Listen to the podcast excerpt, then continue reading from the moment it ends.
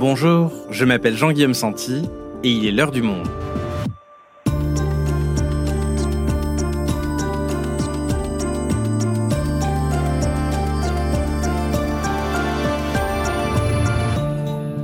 Aujourd'hui, et si l'Argentine était bientôt gouvernée par un personnage hors norme à la manière d'un Donald Trump ou d'un Jair Bolsonaro?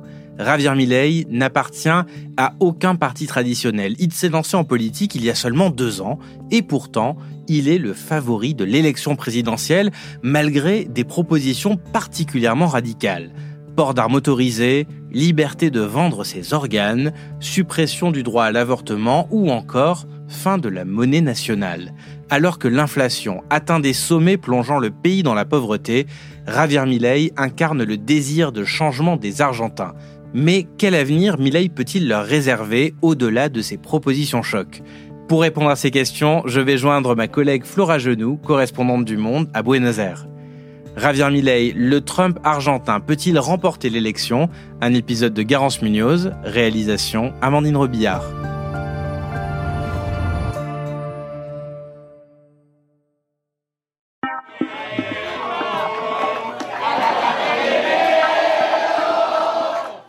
Dans un hôtel du centre-ville de Buenos Aires, la salle est pleine et des supporters applaudissent à tout rompre le héros du jour.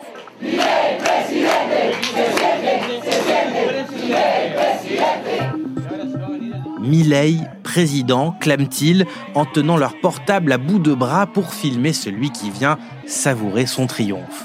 Nous sommes le dimanche 13 août et Javier Milei est arrivé en tête des primaires de l'élection présidentielle argentine avec 30% des voix. Milei monte sur l'estrade avec son style reconnaissable entre tous et notamment sa volumineuse chevelure noire. La cravate un peu de travers, il prend le micro et remercie ses proches, son équipe de campagne et surtout ses cinq chiens, ou plutôt, je cite, ses fils chéris à quatre pattes.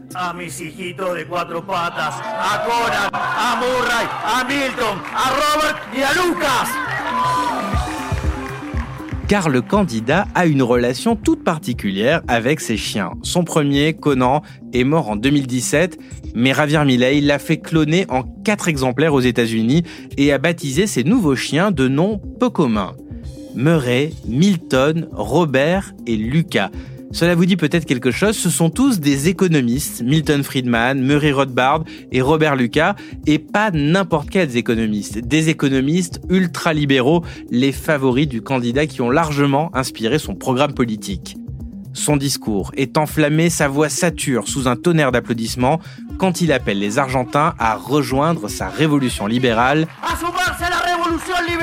Qui va, promet-il, permettre au pays d'être à nouveau une puissance mondiale d'ici 35 ans. Et termine son discours avec son slogan désormais connu de tous les Argentins. Vive la liberté, bordel.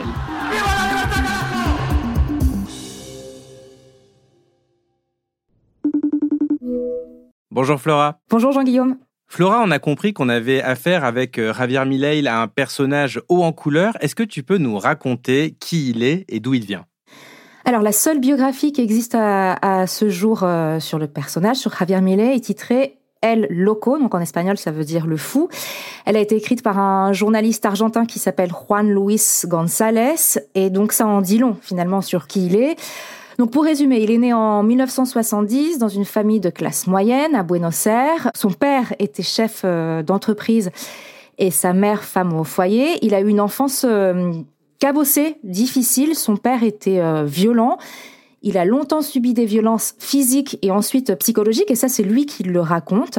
Et c'est une souffrance qui, selon son biographe, a suscité et continue de susciter aujourd'hui chez lui une instabilité émotionnelle qu'on peut apercevoir lors des discours quand euh, il s'emporte soudainement euh, lors d'une conférence de presse ou se met à, vociférer ou euh, à insulter. Donc il, il s'oriente d'abord vers le football, il officie au poste de gardien. Euh, il se tourne ensuite vers le rock et finalement il se passionne pour euh, l'économie. Il obtient un diplôme de l'université privée de Buenos Aires de Belgrano. Alors c'est pas la plus euh, prestigieuse du pays. Il est professeur, il donne des conférences, il écrit euh, des articles, il mène surtout une carrière de consultant dans euh, différents groupes privés où il défend sa position d'économiste, alors d'abord libéral et ensuite euh, ultra-libéral. Et alors, quand est-ce qu'il se fait connaître dans les médias? Alors, le tournant, c'est à partir de 2016. Il commence à être invité sur les plateaux de télévision et très vite, il devient la coqueluche des plateaux télé.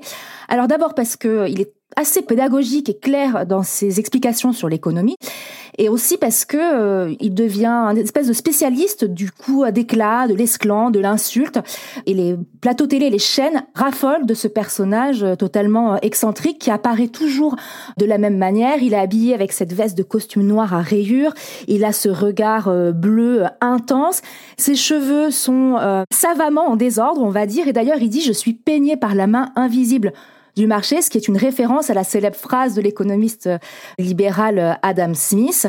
Et lors de ses interventions, il peut euh, parfois être extrêmement violent, insultant, humiliant. On se rappelle d'une longue séquence humiliante en 2018 avec une journaliste qui ose lui poser une question sur l'économie. Il lui dit en gros qu'elle ne comprend rien à rien.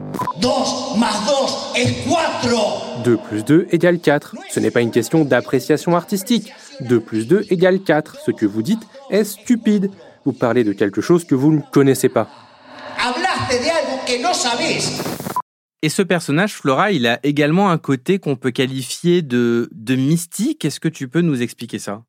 Oui, alors il a un versant euh, mystique très particulier. Donc il est catholique, mais il se dit proche euh, du judaïsme. D'ailleurs, il dit être un grand admirateur du peuple juif. Alors il ne s'est pas converti au judaïsme car euh, pour des raisons pratiques, il dit notamment que ce serait impossible de faire Shabbat tout en étant président.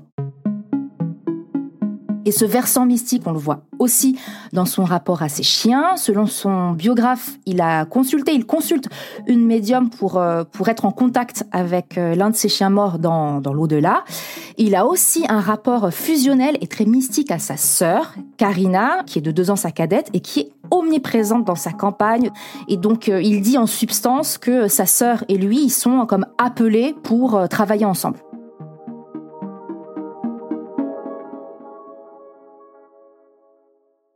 Mais alors Flora, comment est-ce qu'il passe de cet euh, éditorialiste que tu nous décris, un trublion des, plateaux télévisés, à candidat à une élection présidentielle? Quand est-ce qu'il se lance en politique?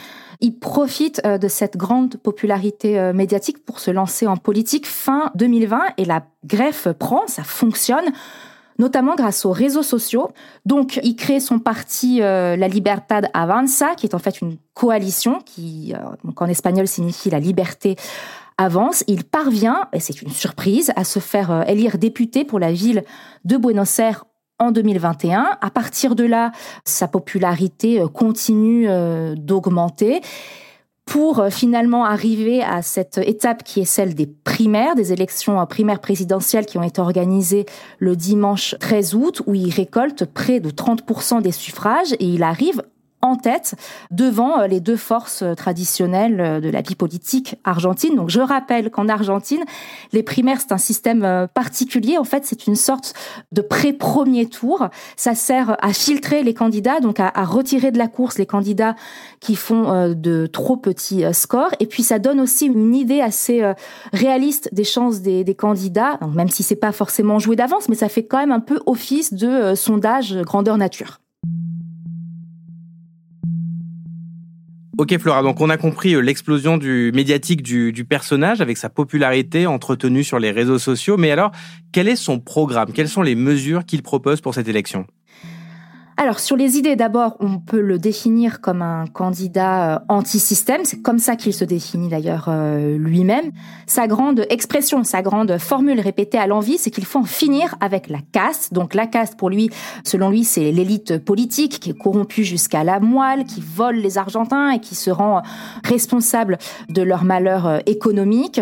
Par ailleurs, sur les idées, toujours, il nie l'ampleur des crimes qui ont été perpétrés pendant la dictature militaire de, de 1976 à 83. On peut aussi dire qu'il est euh, résolument anti-féministe, donc il est dans le déni de ce que sont euh, les inégalités femmes-hommes, notamment les inégalités euh, salariales. Et puis il veut aussi supprimer le droit à l'avortement qui a été approuvé après une longue lutte en 2020 en Argentine. Mais à part euh, l'avortement, sur les idées, il s'inscrit dans une logique totalement libérale. Ça veut dire que euh, chaque individu peut faire ce qu'il souhaite dans la mesure où, euh, pour faire vite, il n'embête pas l'État. Donc, il défend la liberté du port d'armes, la liberté de la vente d'organes, la liberté de la vente d'enfants dans ce qui deviendrait une sorte de marché de l'adoption. Dernier point au niveau des, des idées, il est aussi climato-sceptique. Il nie la responsabilité humaine euh, dans le dérèglement euh, climatique. Et il affiche ses affinités avec euh, les anciens présidents américains Donald Trump et brésiliens Jair Bolsonaro, qui d'ailleurs soutient sa candidature. Donc si je te suis bien, Flora, le rôle de l'État doit être absolument euh, minimal selon Javier Milei, et ça, ça infuse évidemment dans sa pensée économique, ça vient de là même.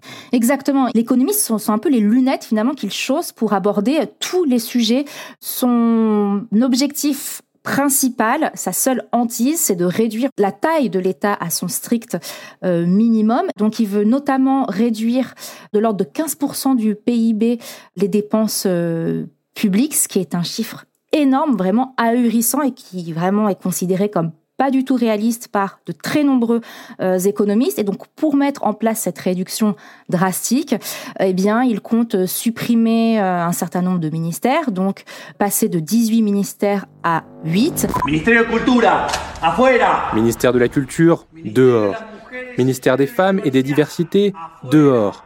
Ministère de l'Éducation, de l'endoctrinement, dehors. Ministère de la Santé, dehors. Ministère de Salud, afuera. Donc réduire drastiquement toutes les finances euh, publiques, il y a une autre mesure qui fait beaucoup parler, Flora, c'est la dollarisation. Alors ça veut dire en gros supprimer la monnaie argentine, c'est ça? Oui, c'est ça. Donc ça, c'est ça mesure phare, vraiment la plus iconique. Et en effet, ça implique de supprimer donc la monnaie nationale qui est le peso pour adopter la devise euh, américaine. Donc c'est une mesure radicale.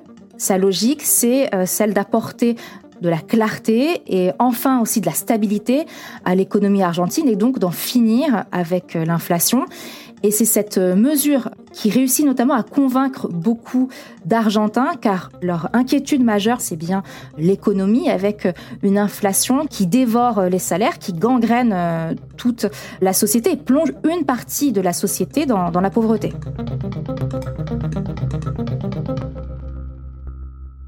Alors justement, Flora, parlons-en de cette euh, préoccupation majeure pour les électeurs argentins, l'inflation. Est-ce que tu peux nous expliquer à quel point la crise dans laquelle est plongée l'Argentine aujourd'hui est grave? Alors l'inflation, c'est un immense problème, d'abord parce qu'elle s'élève à 138% sur un an, c'est énorme, c'est un des taux les plus élevés euh, au monde. Et ces derniers mois, elle a empiré euh, de mois en mois, il y a vraiment eu une accélération. Donc cette inflation, elle a plusieurs euh, causes. Pour faire vite, il y a des causes externes. Donc, on peut parler de la sortie de la pandémie, des conséquences de la guerre euh, en Ukraine. Ça, ce sont des phénomènes qu'on a pu observer partout dans le monde. Mais ce qu'il faut surtout observer, ce sont les phénomènes qui sont propres à l'Argentine parce que cette inflation, elle est chronique. Donc, il y a un problème structurel en Argentine qui est le manque cruel de confiance dans le peso, donc euh, la monnaie nationale, qui entraîne un cercle vicieux. Les Argentins, ils sont sans cesse en train euh, d'anticiper la perte de valeur, donc la dévaluation du peso. C'est un désastre. Cela nous ruine tous, l'économie personnelle de chacun. Nous qui vivons en pesos, gagnons en pesos et dépensons en pesos, ce que vous gagnez disparaît avant que vous ne puissiez le dépenser. Et Flora, pour bien remettre en perspective ce que tu viens de nous dire sur le manque de confiance dans le peso, on va préciser pour nos auditeurs qu'en 2007, 100 pesos argentins, ça valait à peu près 25 euros. Aujourd'hui, ces mêmes 100 pesos argentins, ils ne valent plus que 27 centimes d'euros.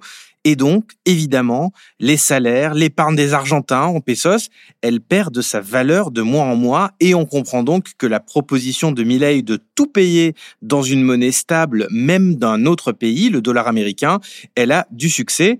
Évidemment, Flora, cette inflation, cette monnaie qui ne vaut plus rien, ça a des conséquences sociales graves, j'imagine.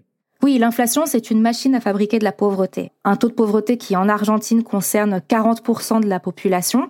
Toutes les dépenses de la vie quotidienne ne font qu'augmenter. Et ça, ça a des conséquences, notamment sur le nombre de personnes qui sont euh, Eh bien, à la rue, selon le dernier euh, relevé de la ville de Buenos Aires, donc qui date euh, d'avril 2023, le nombre de personnes sans domicile a augmenté de 34% en un an, avec euh, plus de familles que l'année précédente. Et donc tout, tout ce contexte économique, ça suscite un climat extrêmement négatif, notamment pour la jeunesse. Selon un récent sondage, 7 jeunes sur 10 songent à, quitter l'Argentine. Donc si je te suis bien Flora, une inflation catastrophique, une confiance inexistante dans le peso, donc quelque part avant même que Milley ne mette en place cette économie dollarisée, ça existe déjà, les gens payent déjà en dollars. Oui, il faut savoir que la monnaie, enfin la devise américaine, elle est déjà présente dans la dans la culture argentine, les Argentins y pensent en dollars. Ils traduisent spontanément de très nombreux prix en dollars, au point que certains échanges se font en dollars. Par exemple, les très gros achats, donc les achats immobiliers, eh bien ils se font dans la devise américaine. Quand les Argentins euh, reçoivent euh, leur salaire, ils anticipent ce qu'ils sont en mesure euh, d'épargner. Et s'ils peuvent épargner, eh bien le réflexe c'est de changer des pesos contre des dollars. Et ces dollars-là, eh bien, c'est très courant qu'au sein des foyers, ils soient gardés sous les matelas, dans des placards ou dans des cachettes Ok, Flora, mais concrètement, est-ce que supprimer une monnaie nationale et adopter euh, la monnaie d'un autre pays, en l'occurrence le dollar américain, est-ce que ça peut fonctionner? Oui, alors l'obstacle le plus grand à la dollarisation dans le cas de l'Argentine, c'est que si les Argentins, ils ont des dollars sous leur matelas, eh bien les institutions bancaires, elles, elles en ont pas et elles sont même euh, dans le rouge selon les, les dernières estimations. Les réserves nettes de la banque centrale, elles s'établissent à moins 6 milliards de dollars. Donc dollariser 100 dollars, c'est euh, compliqué, voire totalement impossible. Puis aussi cette conséquence euh, importante, c'est qu'en renonçant au peso, donc la monnaie nationale, l'Argentine renoncerait aussi au contrôle de sa politique euh, monétaire, ce qui signifie eh bien l'abandon d'une partie de, de sa souveraineté. L'arrivée de Javier Milei dans le paysage politique est donc un bouleversement pour l'Argentine. Mais peut-il vraiment gagner et de quelle manière pourrait-il gouverner? On en parle avec Flora Genoux juste après une courte pause. À tout de suite.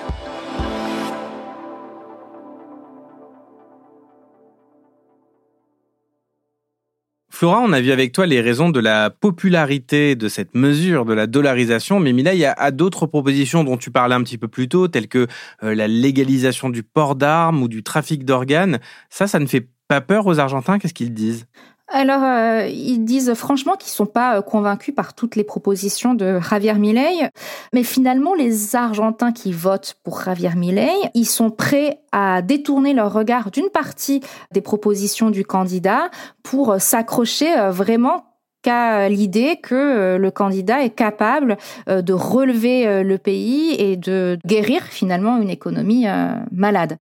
Ce qui est intéressant aussi, c'est qu'il arrive à, convaincre, notamment dans les quartiers euh, populaires, face à la précarité, il y a une culture de la débrouille qui est très forte avec euh, une forme d'entrepreneuriat euh, qu'on pourrait qualifier d'informel ou de spontané. Donc par exemple, je sais cuisiner, eh bien je vais vendre des, petites des tartelettes dans la rue et Javier Millet, il encourage dans son discours cette culture là de, de l'entrepreneuriat du quotidien.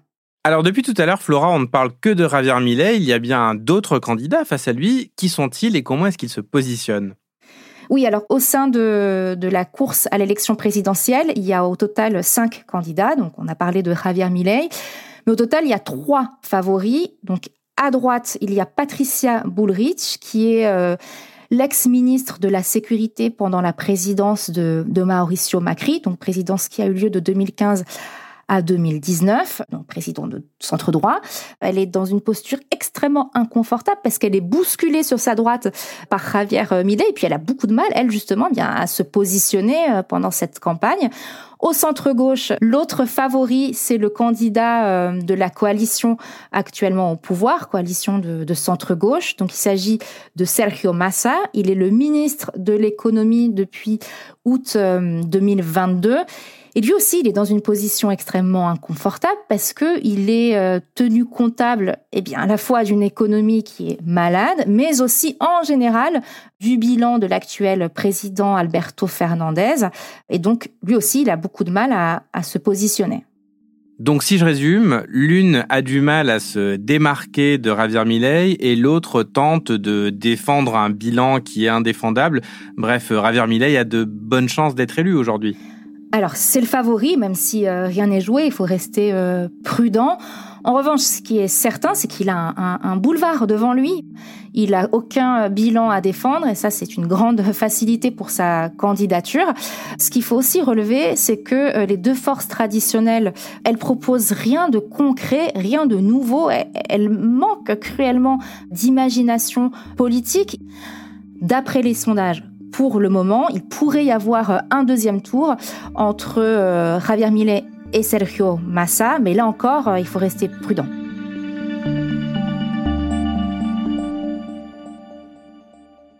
Et s'il est élu, Flora, dernière question, à quoi est-ce qu'on peut s'attendre? Comment est-ce que Milei pourrait gouverner l'Argentine?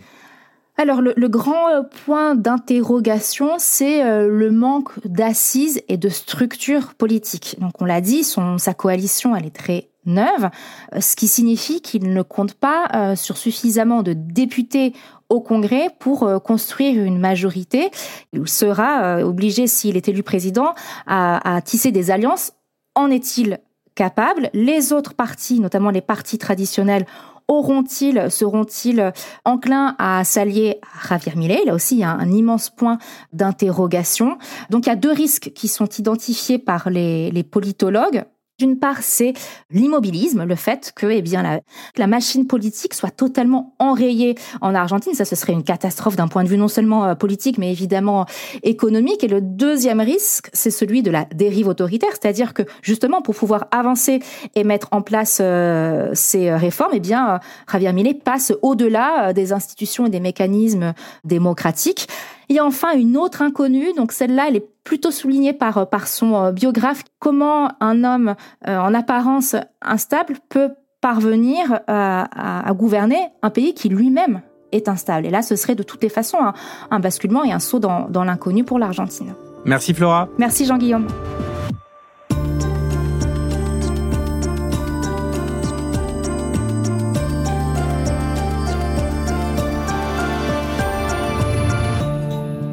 Avant de nous quitter, un petit mot pour vous rappeler que nous existons grâce à votre soutien.